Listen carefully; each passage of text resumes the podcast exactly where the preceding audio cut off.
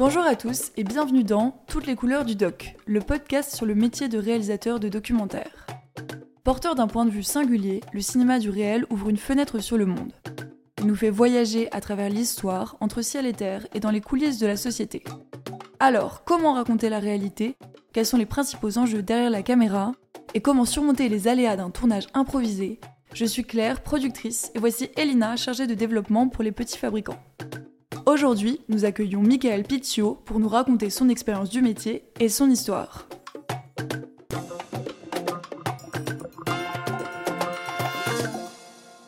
Michael Picciot, vous êtes écrivain, voyageur, navigateur et réalisateur français de films documentaires. Vous avez écrit et réalisé de nombreux documentaires animaliers comme Planète Océan, géologiques France le fabuleux voyage et environnementaux comme Terra. Vous connaissez un succès, touchez un large public au cinéma comme à la télévision et vous êtes proche de la nature et nous faites voyager. Alors, Michael, dites-nous, de quoi rêviez-vous étant petit? Ah, de quoi je rêvais quand j'étais petit, ça c'est intéressant comme, euh, comme question d'abord parce que ça me renvoie à une histoire lointaine. Moi d'abord ce qu'il faut savoir c'est que je m'ennuyais mortellement euh, dans les longs trajets en voiture quand j'étais petit. Et euh, comme je m'ennuyais, je, je m'imaginais des histoires par la, par la fenêtre de la voiture, assis derrière. Là. Et alors le monde devenait quelque chose de très différent. Il se passait des tas de choses, des aventures, des choses très épiques. Et je crois que j'avais envie de, de, me raconter ces histoires. Et au fil du temps, c'est resté. Et c'est progressivement devenu euh, mon métier. Euh, alors ça a pris un chemin particulier qui est, qui est celui du documentaire, mais ça n'écarte pas la fiction parce que c'est aussi un domaine qui me, qui me plaît beaucoup et qui me parle beaucoup. Mais, euh, mais je pense que la vraie source, c'est l'ennui, en fait, qui m'a permis d'imaginer euh, des tas d'histoires que j'ai eu envie de raconter en, film.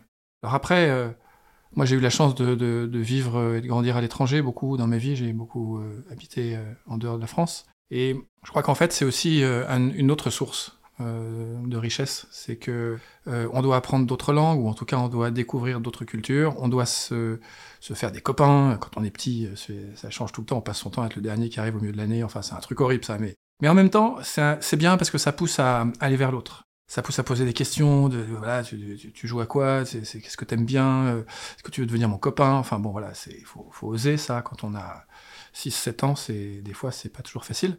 Et en fait, euh, je crois que c'est l'autre branche de ce métier, c'est d'avoir envie d'aller d'aller poser des questions à d'autres, d'être curieux des autres en fait.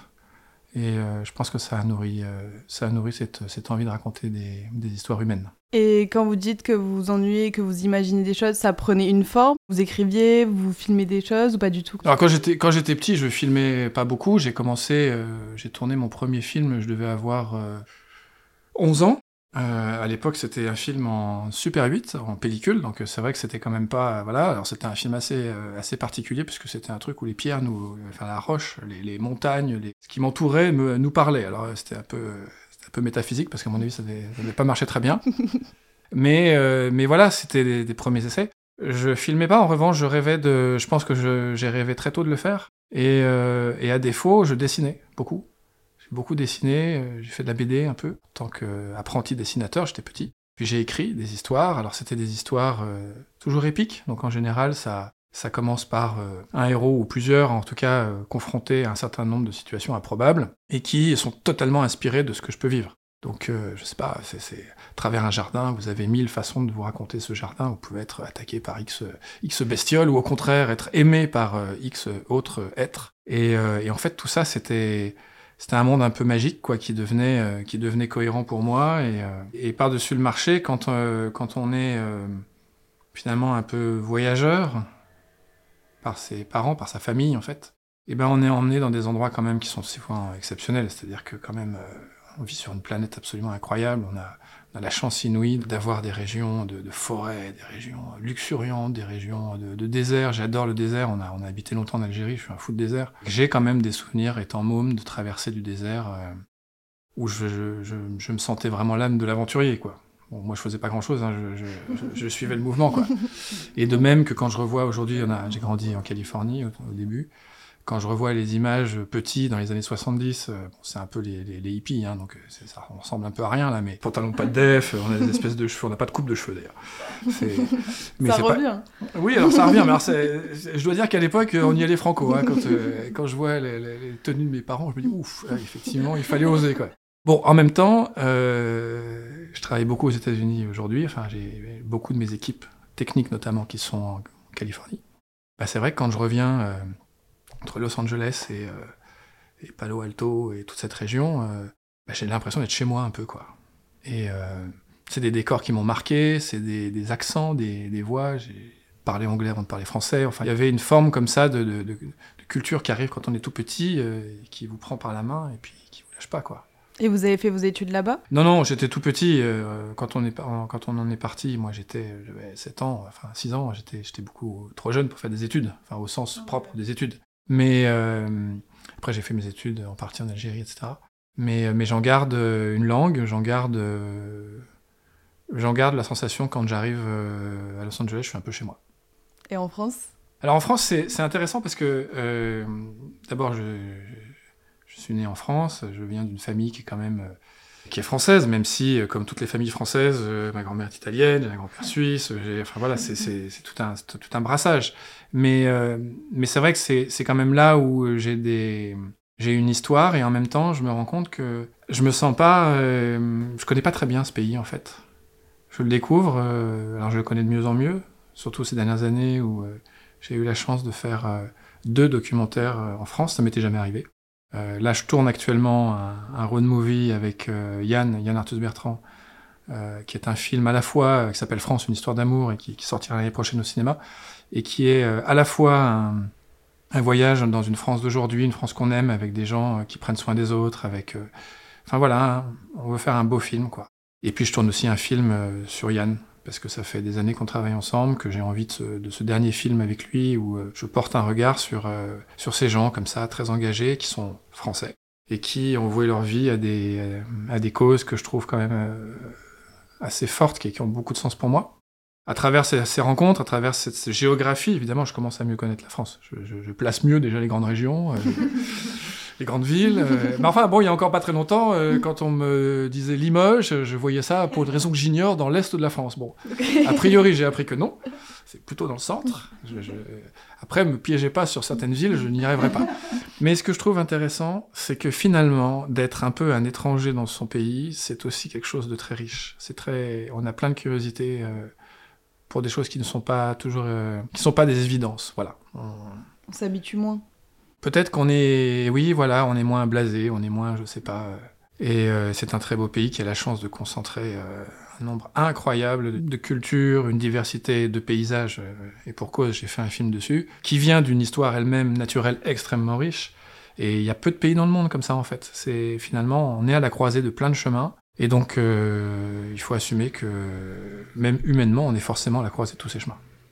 On est héritier de grandes familles qui viennent de partout, quoi. Vous avez beaucoup parlé des origines et des voyages, du coup, et de vos inspirations. Mais en termes d'études, est-ce que vous avez fait des, études d'audiovisuel en particulier pour être réalisateur ou vous avez fait comment? Alors, moi, j'ai fait aucune étude euh, audiovisuelle. C'est-à-dire que j'ai fait une école d'ingénieur euh, en intelligence artificielle, donc je suis assez loin du sujet, là. euh, mais qui m'a... Euh, C'était une école qui s'appelle UTC à Compiègne, qui est, une, qui est une école que je trouve moins intéressante parce qu'elle elle m'a quand même emmené euh, à une curiosité dans d'autres domaines. Elle m'a donné un espèce de bagage général euh, sur plein de domaines de compétences, de connaissances. Euh, j'ai pu y faire de la philo, j'ai pu y faire du théâtre, enfin des choses quand même qui sont assez éloignées des sciences de l'ingénieur strict. Mais j'ai aussi fait des mathématiques, des mathématiques floues. j'ai aussi appris des choses comme ça un peu bizarres qui finalement me servent aujourd'hui. C'est-à-dire que j'ai pas j'ai pas de problème, euh, notamment dans les films scientifiques, à discuter avec euh, des, chercheurs. Alors je dis pas que je comprends ce qu'ils font, évidemment, ils sont, bien plus érudits que moi dans leur domaine, mais je peux décoder euh, leur langage, je, le comprends. Et c'est d'autant plus utile qu'on est dans une période de notre histoire où la science joue un rôle clé. C'est-à-dire qu'on est face à des échéances telles qu'il faut des explications, il faut qu'on comprenne. Donc ça, ça m'aide aussi, cette ce début d'études un peu scientifique là est, plutôt euh, plutôt une richesse pour moi. Après, j'ai pas fait d'études de cinéma, mais euh, j'ai toujours eu envie de de faire ça. Et d'ailleurs, je suis parti mon premier vrai film, je l'ai fait pour Ingénieurs sans frontières euh, quand j'étais élève ingénieur. Je suis parti au Zaïre, on m'a confié une caméra, j'ai réussi, j'ai menti de façon effrontée. Hein, on m'a dit qui sait faire un film? Et j'ai dit moi je sais faire un film. Et là on m'a dit ah bon? Mais, mais qu'as-tu fait? J'ai oh, j'en ai fait plein etc bon alors c'est là où non mais c'est d'ailleurs ça que des fois j'apprends à mes équipes. Il faut apprendre à mentir. Il faut, mentir intelligemment. Faut pas non plus mais il y a un moment où il faut aller il faut aller au-delà de ce que, d'une part, on nous donne, parce que c'est très difficile sinon. Enfin, on ne peut pas nous donner ce qu'on va faire, on ne sait pas en fait. Et puis d'autre part, il faut aussi se dépasser un peu soi-même, c'est-à-dire qu'il faut se mettre en risque. Donc c'est vrai que en faisant ça, je me suis mis en risque. Évidemment, très vite, euh, la structure qui me prêtait la caméra m'a dit bon bah euh, montre-nous tes films quand même. C'était pas fou. Hein. Donc là, il a fallu que je fasse un petit peu la danse du ventre. et euh, ils m'ont dit ok, on te prête une caméra un week-end, tu te débrouilles, tu nous fais un truc, et puis en fonction de ce qui sort de ça, on verra si on valide ou pas le, projet. Bon, faut croire que ça a plu. Je suis parti avec une caméra trois mois au Zaïre et on a monté ce film et ça s'est très bien passé. Et ça a été le point de départ. C'était le point, le vrai point de départ de l'histoire. Ouais. Vous avez donc un parcours hyper euh, atypique, dans le sens où vous n'avez pas eu la formation habituelle et vous vous êtes débrouillé par vos propres moyens pour euh, faire valoir ce que vous savez faire. Oui, alors c'est peut-être que c'était spécifique à une époque, mais j'en suis même pas sûr. Moi, je crois qu'en fait, ça s'apprend pas très bien ce métier. Mhm. C'est-à-dire que, en tout cas, pas très bien à l'école. Alors, je ne remets pas en cause euh, toutes les excellentes écoles de cinéma qu'il y a en France, hein. mais autant on apprend les techniques. Ça, c'est sûr que apprendre à, à, faire un éclairage très précis, à savoir euh, bien régler une caméra, le son, bon, ça c'est des compétences techniques. Autant le métier de réalisateur, quand même, c'est quelque chose qui appartient à, j'ai envie de dire, à plein de, à plein de vies, quoi. C'est-à-dire qu'il faut écrire, il faut regarder, il faut ressentir, il faut peut-être euh, savoir lire entre les lignes. Euh, euh, ça s'apprend pas bien à l'école, ça. Alors j'ai tendance, moi, aujourd'hui, à beaucoup quand je le peux, en tout cas, intervenir dans des écoles de cinéma. J'essaye de partager mon métier et euh, j'essaye d'embaucher aussi euh, quand euh, je passe, en proposant éventuellement des, des places sur, euh, dans les équipes des films, parce que on est assez nombreux en général sur les films que je dirige. Je trouve ça intéressant de se mettre dans les mains dans le métier tout de suite, pour tout de suite comprendre en fait où on est fort, où on n'est pas fort. Moi, ce que je fais depuis des années, c'est que je cherche des talents, en fait. C'est-à-dire que dans les écoles, dans mes rencontres, parce que c'est pas lié uniquement aux écoles. Je cherche des talents, c'est-à-dire des gens qui ont quelque chose, qui peuvent apporter à notre métier, à notre envie de raconter des histoires, une compétence que moi je n'ai pas, que d'autres n'ont pas. Et j'en ai trouvé quelques-uns euh, ces dernières années, et c'est magique. C'est-à-dire euh, des gens euh, qui ont un instinct à l'image. mon assistante créative, elle est incroyable. Là, elle, elle est 23 ans quand elle a commencé dans les équipes. Elle fait un travail de fou. Elle, elle a un instinct à l'image qui est, euh, je sais pas, qui est inattaquable. À chaque fois, c'est ça, ça veut dire ça, ça je le vois comme ça, ça, je... avec ça, ça on imagine ça. Et, en fait, très souvent, c'est vrai. Très souvent, elle, elle, met le doigt sur quelque chose qui est, qui est dans le cadre, que je vois pas toujours d'ailleurs. Ou sinon, elle devance ce que j'ai envie de mettre dans le cadre, ce qui est encore plus intéressant. Et puis au fil des années, euh, l'équipe se connaît de mieux en mieux, donc on va de plus en plus vite sur euh, des recherches. C'est comme ça qu'on a fait le fabuleux voyage. Cette quête de talent, moi, je trouve qu'elle est, euh, elle devrait être dans, le cœur de tous les, enfin, de tous les gens qui sont porteurs de projets en fait, parce que c'est capital. On peut pas travailler tout seul. Est-ce que vous pouvez revenir sur euh, les différentes étapes propres à la réalisation d'un documentaire, les grandes étapes?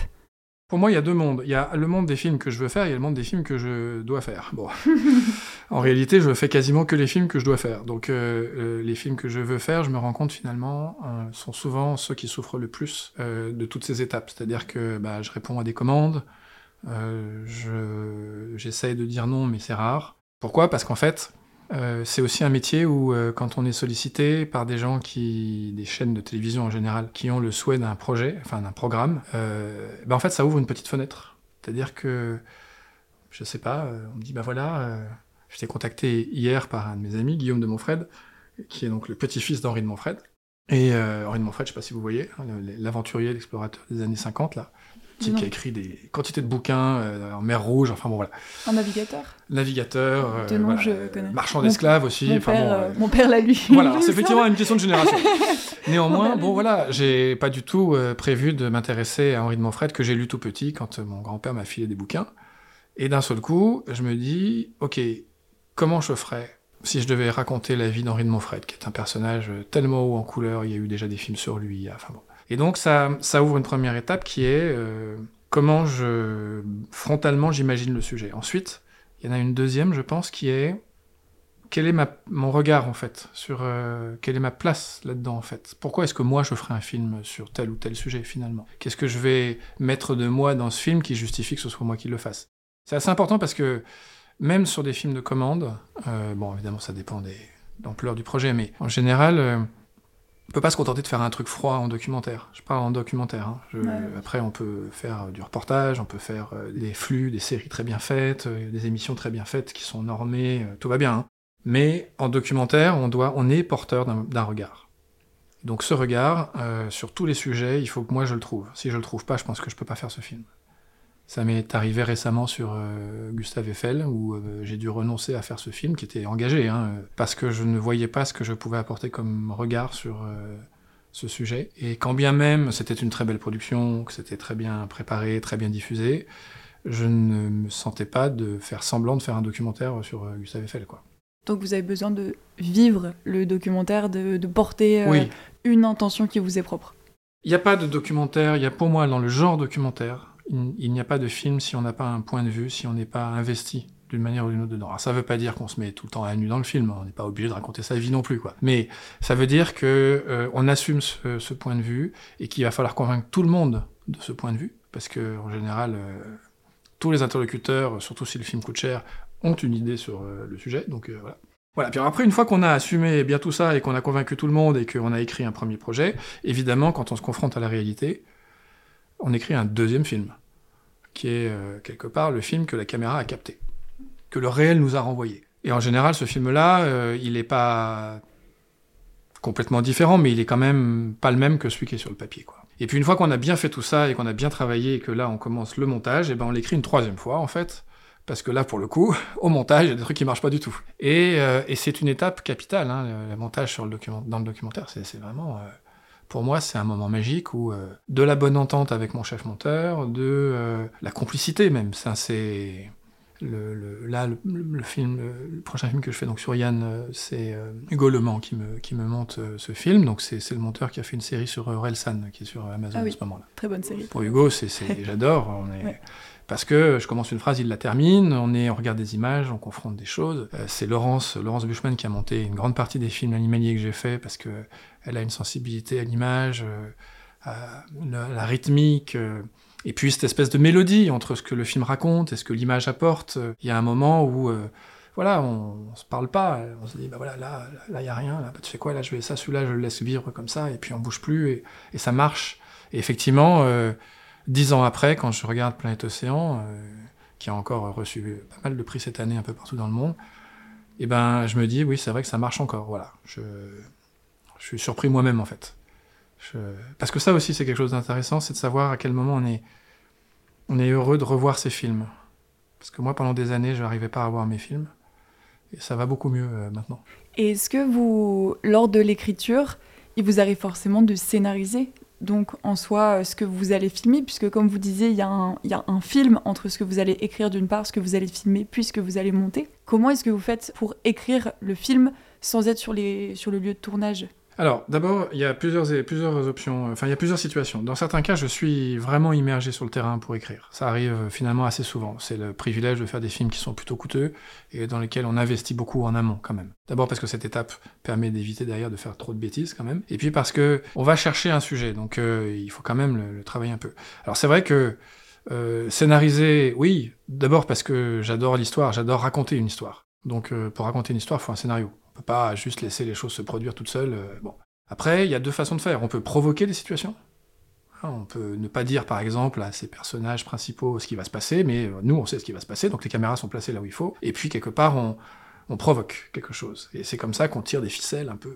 Après, il y a une autre configuration qui est euh, vraiment d'avoir écrit, d'avoir mis en place un certain nombre de choses. Donc, on- au découpage, je peux tourner les séquences sans forcément d'ailleurs prévenir les, les uns et les autres de ce que je vais en faire, mais voilà, c'est scénarisé euh, même à l'image, quoi. En général, ces films-là ont moins d'âme que ceux qui surgissent un peu comme ça dans l'inattendu, quoi, qui, sont un peu impalpables des fois. Mais et puis après, il y a après il y a tout un champ euh, que, que moi j'appelle euh, je sais pas, je sais pas comment je pourrais appeler ça. c'est toujours un bon joue un peu sur les mots, mais c'est presque de la fiction documentaire en fait. C'est-à-dire que c'est pas du docu-fiction. hein. C'est pour moi un genre qui est un genre qui marche pas très bien ça, parce que finalement j'adore la fiction, donc je trouve que autant y aller carrément. Et puis dans le documentaire, on fait des choses très très fortes sans avoir besoin de, faire semblant. En fait, euh, c'est bon.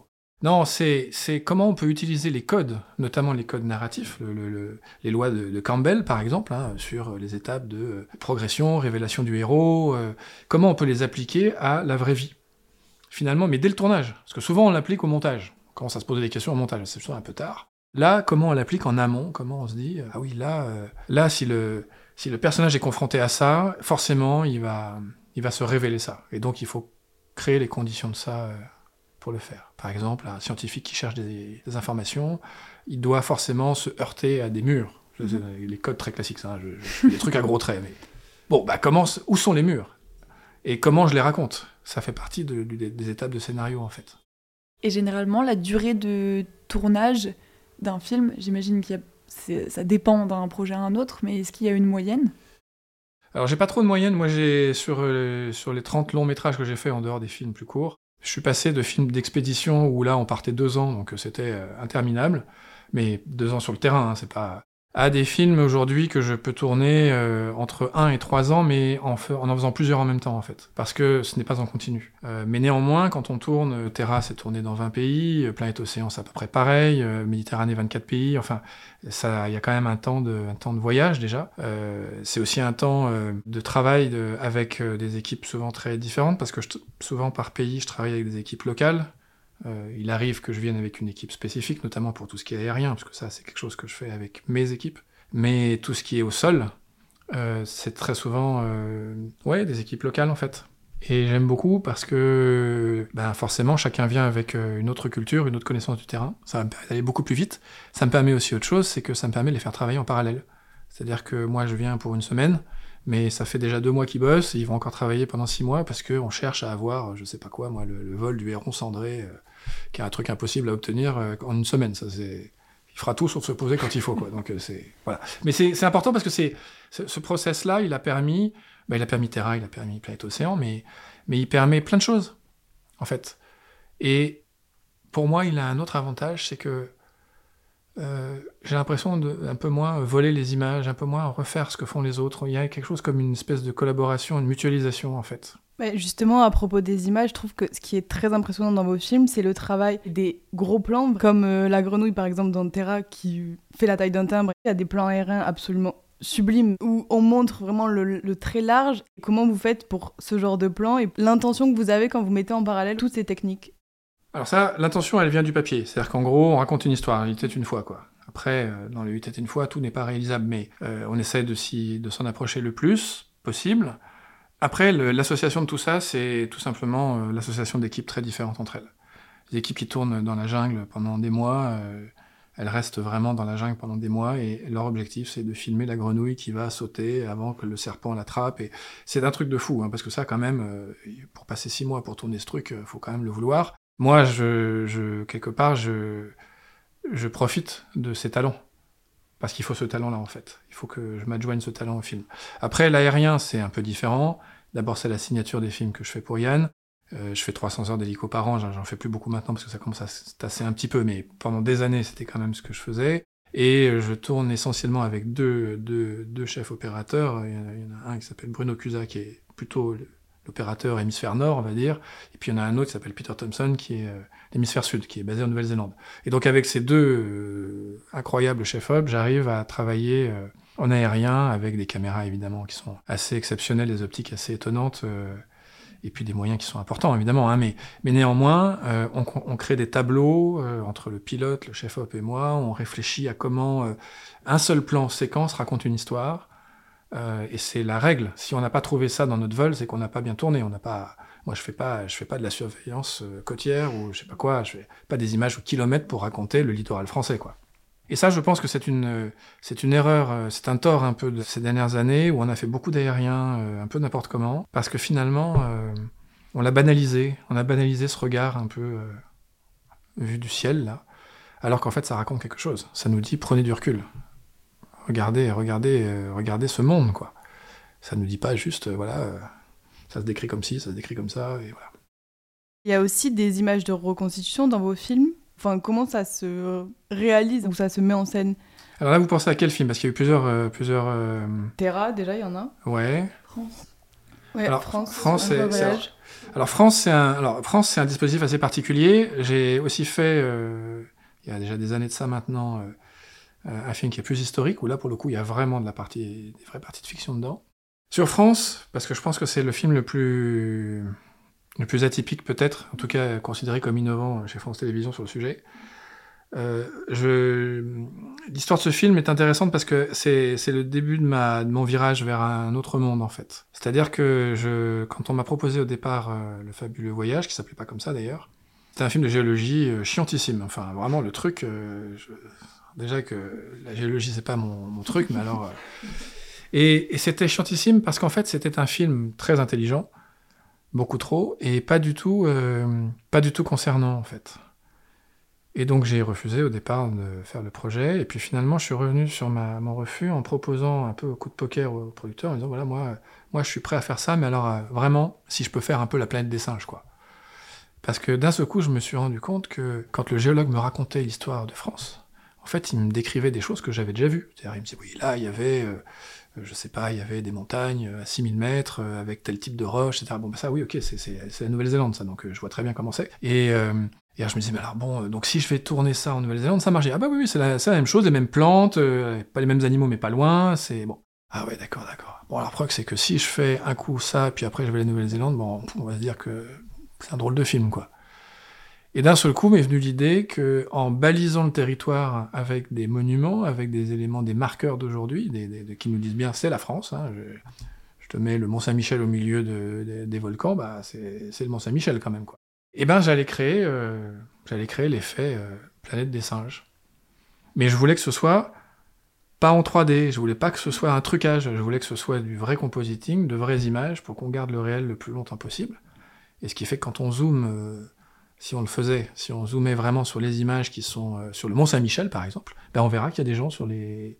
On pourrait même s'approcher jusqu'à aller voir. euh, on pourrait faire un, cut et être euh, dans une espèce de, faux plan séquence sur les remparts avec d'autres personnes. C'est d'ailleurs, j'y réfléchis pour le prochain.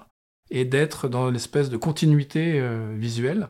Contre champ, on verrait les champs, enfin, on verrait l'Islande, parce que c'est l'Islande, le décor du Mont Saint-Michel.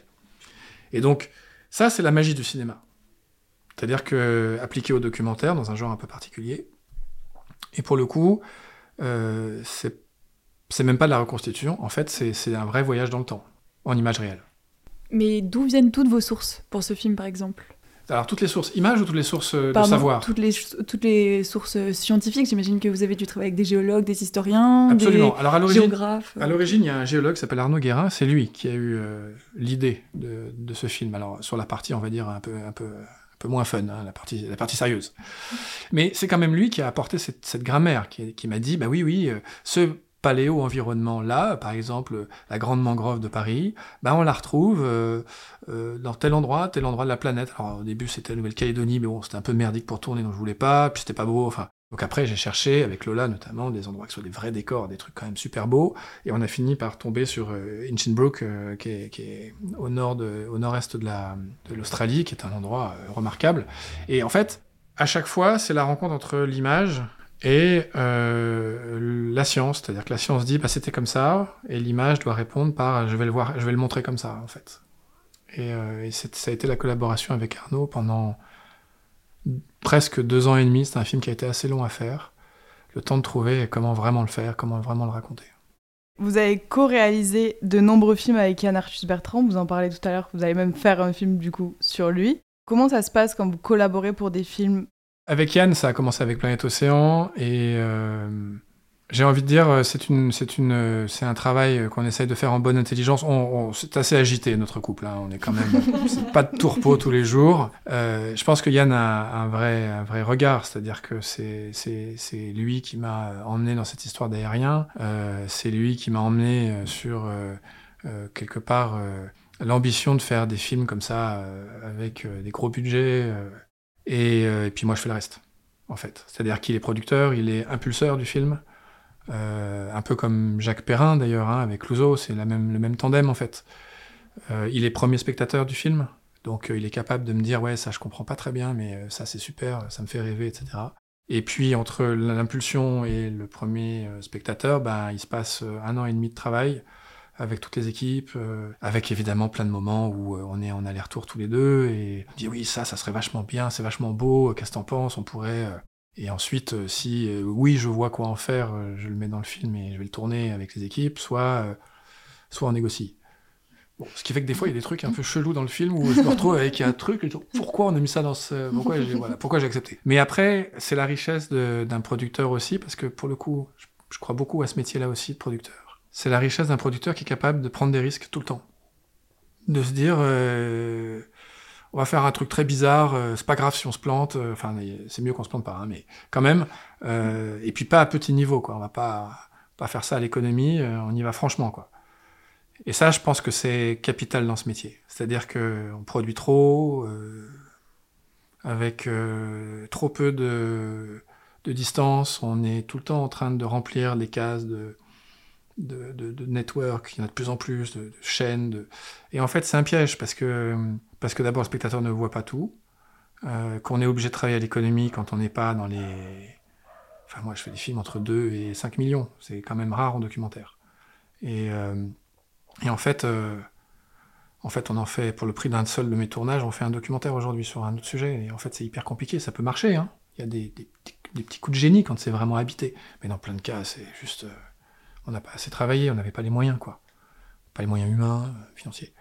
Donc ça, c'est là où les producteurs ont un rôle capital, c'est-à-dire qu'il faut qu'ils impulsent quelque chose, il faut qu'ils soient, leaders, il faut qu'ils ouvrent, euh, ils poussent les portes. C'est important, hein, parce, que, parce que sinon, je pense que notre métier s'étouffe, en fait. Et vous avez eu des difficultés à vous faire produire au début ou est-ce que vous, vous avez euh, rapidement pris votre envol Parce que j'ai cru comprendre que c'était une problématique assez importante dans le métier de réalisateur, en tout cas à ses débuts, de trouver euh, une maison de production qui soit d'accord pour porter le projet qu'on a envie de porter? Ouais, alors moi j'ai pris une option euh, un peu, un, biais un peu. D'abord, après les AIR, j'ai été embarqué comme JRI un peu sur des, terrain de conflit où j'ai servi de caméra euh, pour des pays un peu, un peu, un peu en guerre, un peu voilà, un peu chaud quoi. J'étais, j'étais jeune, j'aimais pas trop ça. Euh, le, Enfin, c'est pas que j'aimais pas trop ça, c'est que je trouvais que ma place, elle était pas dans l'observation, mais plutôt dans l'action. Puis ensuite, je suis parti au Vietnam pendant des années, où je travaillais à la télévision du Vietnam, comme conseiller au programme. Et en fait, euh, là, j'ai fait construire une jonque, une jonque chinoise avec laquelle je suis rentré en France. En fait, ce projet a été l'un des éléments quand même déclencheurs. C'est-à-dire que je suis arrivé en tant que porteur de projet avant d'arriver en tant que réal, même si c'est forcément j'ai tourné le film et j'ai réalisé, mais quelque part vis-à-vis des producteurs, j'étais avant tout un sujet, l'objet d'un intérêt potentiel du public. Bon après, euh, c'était à l'époque Stéphane Millière Gédéon que je connais bien. Il a quand même été très prudent hein, parce qu'il m'a dit bon, euh, ça peut m'intéresser, reviens quand tu as tourné les images, super. Et alors pour tourner les images, je fais comment? Et heureusement, j'ai été aidé euh, par, euh, par Alexandre euh, et, Sylvain, Sylvain Tesson, enfin Alexandre Poussin et Sylvain Tesson, qui étaient à l'époque deux potes hyper liés, qui m'ont trouvé une boîte de prod qui m'a prêté une caméra, ma première vraie caméra prêtée par un, gars qui a, qui a changé ma vie, hein, Mossen Safadi, c'est quelqu'un à qui je dois beaucoup en fait qui m'a dit bon je comprends rien ton histoire mais je te prête une caméra c'est très bien essaye de pas me la casser s'il te plaît voilà. on a vraiment choisi une caméra dans un entrepôt il y en avait des centaines quoi et, euh, et résultat, d'ailleurs, j'ai perdu la caméra dans l'eau. Donc, euh, il, a quand même été, il a été très grand. Parce que quand je l'ai appelé en lui disant, Mozen, je suis désolé, j'ai voilà, un accident et tout, euh, il m'a dit, j'ai qu'une parole, je t'en renvoie une. Et en fait, l'histoire a continué quand même, grâce à lui. Et on se rend pas compte, hein, mais, mais dans la vie, ça compte énormément, ça, en fait. Moi, le, je sais qu'aujourd'hui, je me sens l'obligation de rendre tant que je peux, où que je peux, j'essaye d'aider euh, des gens qui débutent, des gens qui font, qui ont des idées, qui ont envie, parce que, parce que moi, on m'a aidé, en fait. Et sans ça, je pense que j'aurais pas fait mes films, j'aurais pas commencé, en fait. Et euh, donc, grâce à Mossen, grâce à tout le monde, là, euh, je suis revenu avec des images, ça a été monté, c'est devenu un film pour France 2, qui a très bien marché. Vous avez fait une traversée de plusieurs années, non? Alors, je suis parti de Saigon pour rentrer en France. Euh, je savais pas trop euh, par où ça allait se passer. Je pensais mettre un an, j'ai mis deux ans. À, bord d'une jonque chinoise, on était une trentaine d'un équipage assez gros, c'est un gros bateau en bois. Et on est arrivé effectivement euh, au terme de ce voyage, après avoir passé le cap de Bonne-Espérance, dématé, euh, traversé trois océans, bref. On est arrivé en France et ça a donné naissance à un film qui s'appelle L'Odyssée de Saomai, qui est le nom du bateau, qui a donné des bouquins, des, enfin plein de choses. Et euh, ça a été, euh, oui, ça a été le point de départ euh, en production. C'est-à-dire qu'après, quand j'arrivais dans une prod en disant j'ai un nouveau projet, en général, on m'écoutait. C'était, il fallait passer par cette case en fait. Et puis après, d'ailleurs, je suis reparti autour de l'Afrique avec un nouvel équipage sur un nouveau projet, avec un nouveau bateau, etc. Ça a très bien marché. C'était une autre production. C'était, enfin voilà, une équipe plus grosse. Donc vous êtes force de proposition plus que vous répondez à, à une demande de Ouais, au début, au début, oui. En fait, c'est marrant parce que c'est marrant d'ailleurs que vous me disiez ça parce qu'au début, c'était le cas, et je trouve qu'aujourd'hui, c'est l'inverse. Aujourd'hui, je réponds à des commandes parce que j'ai l'impression que j'arrête, j'arrête pas de, ça, arrive sans arrêt. Genre non, non, non, mais il y a un moment, j'ai plus envie de dire non, j'ai envie de faire aussi, et euh, ce qui fait que ça me pousse à mettre de côté des projets que je veux faire moi, notamment en fiction. Et, euh, c'est dommage parce qu'en fait, euh, on n'a qu'une vie, hein, donc il faut proposer, il faut foncer, quoi. Faut y aller. Faut y aller, exactement. Il faut quand même beaucoup de courage, un peu de folie pour être euh, auteur réel de documentaire. Parce que c'est... En fait, il faut avoir la rage de ça. Il faut, faut, vraiment avoir envie de le faire. Sinon, on perd son temps. On peut pas... C'est pas un métier raisonnable. C'est... Parce que tout le monde euh, va être euh, difficile à bouger, l'économie documentaire est fragile, on travaille des fois dans des conditions compliquées et en même temps des sujets incroyables sont, écrits en documentaire. Le réel est toujours plus fort que la fiction, toujours. mais ça ne s'est jamais démenti. Euh, des histoires abracadabrantes, que ce soit des crimes, que ce soit des histoires merveilleuses, que ce soit... Tout est dans le réel. On n'écrira jamais au-delà, en fait. C'est comme ça. Donc si le documentaire arrive à raconter le réel, euh, bah, en fait, il emmène vers un monde euh, incroyablement riche. Mais il faut la rage pour ça, hein. il faut vraiment la rage. Après, après, il y a, des choses qui appartiennent à la sensibilité. Je pense qu'on a besoin de, il faut savoir se mettre à nu sur un documentaire pour comprendre euh, pourquoi on veut le raconter. En fait, il faut mettre une part de soi dans l'histoire, sinon on passe à côté. Ça ne veut pas dire une fois de plus qu'on parle de soi, mais ça veut dire que son regard, il faut comprendre comment il est construit, qu'est-ce qu'on veut révéler en fait. Parce que très probablement le spectateur a la, même envie, mais on ne le sait pas, c'est inconscient en fait. Donc ça déjà, il faut savoir l'écrire. C'est pas toujours évident. Après, je crois que faut un peu de poésie quand même. On peut pas faire des documentaires sans poésie. C'est trop dur sinon. C'est faut se dire qu'on n'a jamais la vérité absolue de, rien, qu'on peut pas juger, on peut pas. C'est tellement compliqué en fait. Donc cette petite poésie là, elle permet de glisser des fois sur des choses qui sont compliquées quoi. Et ensuite, euh, ben ensuite, euh, j'ai envie de dire, il faut faire, quoi. Même si c'est pas diffusé, même si c'est pas, euh, il y aura toujours des gens à qui on va partager ça, et mais il faut faire, il faut se confronter, il faut parce que rêver, attendre qu'une prod dise oui, bah ok, euh, l'année prochaine on verra si, ou attendre que le budget soit fait, ou non, très souvent. il suffit de peu de choses, beaucoup d'intelligence dans, le, dans la façon de raconter, dans l'image, dans le cadre, et puis ça y est, c'est déjà un film qui commence, quoi. Faire un documentaire, c'est porter un regard singulier, mais est-ce que c'est nécessaire d'avoir un regard engagé pour vous? Je crois qu'il n'y a pas forcément que l'engagement. C'est important. C'est-à-dire qu'il y a des films qui, sont, qui, doivent être engagés. Moi, en ce moment, c'est vrai que je sors d'une période, en tout cas, où j'ai eu envie d'être euh, sur des sujets engagés. Maintenant, je veux faire de la fiction engagée, sur euh, notamment l'activisme et un certain nombre de sujets comme ça qui m'intéressent beaucoup parce que je pense qu'on est, on est au bord de la crise de nerfs dans notre société et qu'il faut, voilà, il faut que ça bouge, quoi. Et il faut raconter euh, la douleur de gens qui, enfin, de, notamment des générations, notamment la vôtre d'ailleurs, je pense, qui en a ras-le-bol euh, d'espèces de mensonges organisés, quoi. Et euh, parce que c'est un mensonge organisé, en fait, sur le fond. Donc rien qu'en vous disant ça, je suis engagé. Hein. Et en même temps, je crois profondément qu'on a tout dans les mains pour changer le monde, qu'il faut arrêter de se mentir sur la croissance, l'économie, le machin. On n'a rien à foutre de tout ça, en fait. C'est juste qu'on s'est inventé un monde auquel on essaye de croire. La réalité, c'est qu'on ne veut pas avoir froid, faim, soif, on veut protéger ses enfants, son clan, sa famille, qu'il faut assumer ça, il faut, se dire que c'est ça le plus important.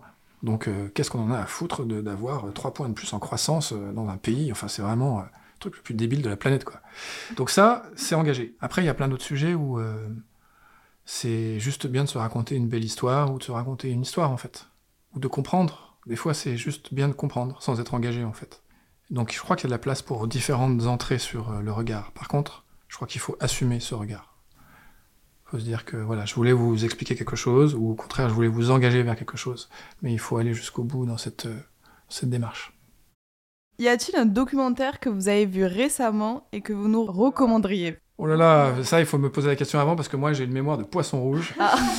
Et documentaire que j'ai vu, alors c'est bizarre parce que là, spontanément, je reviens sur un, un film qui m'a beaucoup touché qui s'appelle Le Grand Bal, qui est sorti en salle il y a quelques années, euh, d'une réalisatrice, euh, honte à moi, j'ai oublié son nom, mais qui est formidable. Et ce film m'a beaucoup touché.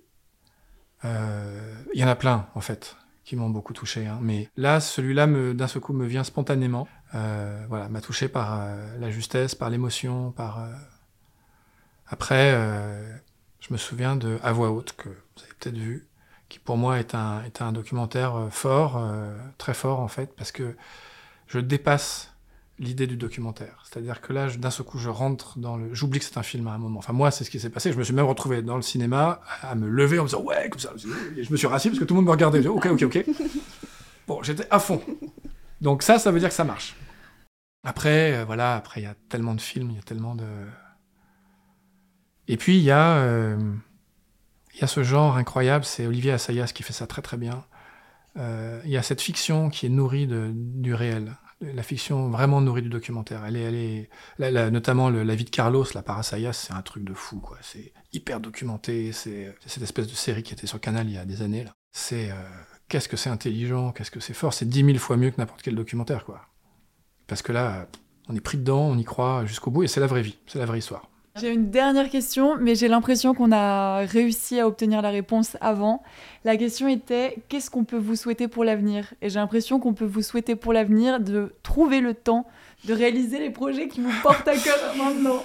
Ouais, ouais. c'est- Même si j'ai- c'est bien sûr J'ai déjà très envie, j'ai très envie de, de fiction. Ça fait des années que j'en ai envie et que j'en ai pas le temps, j'en ai pas les moyens. On- C'est très cloisonné en France. hein. Quand on est euh, documentariste, on est estampillé euh, pas fiction. Et en fait, c'est dommage parce que je pense qu'au contraire, euh, la, la fiction se nourrit du réel aussi.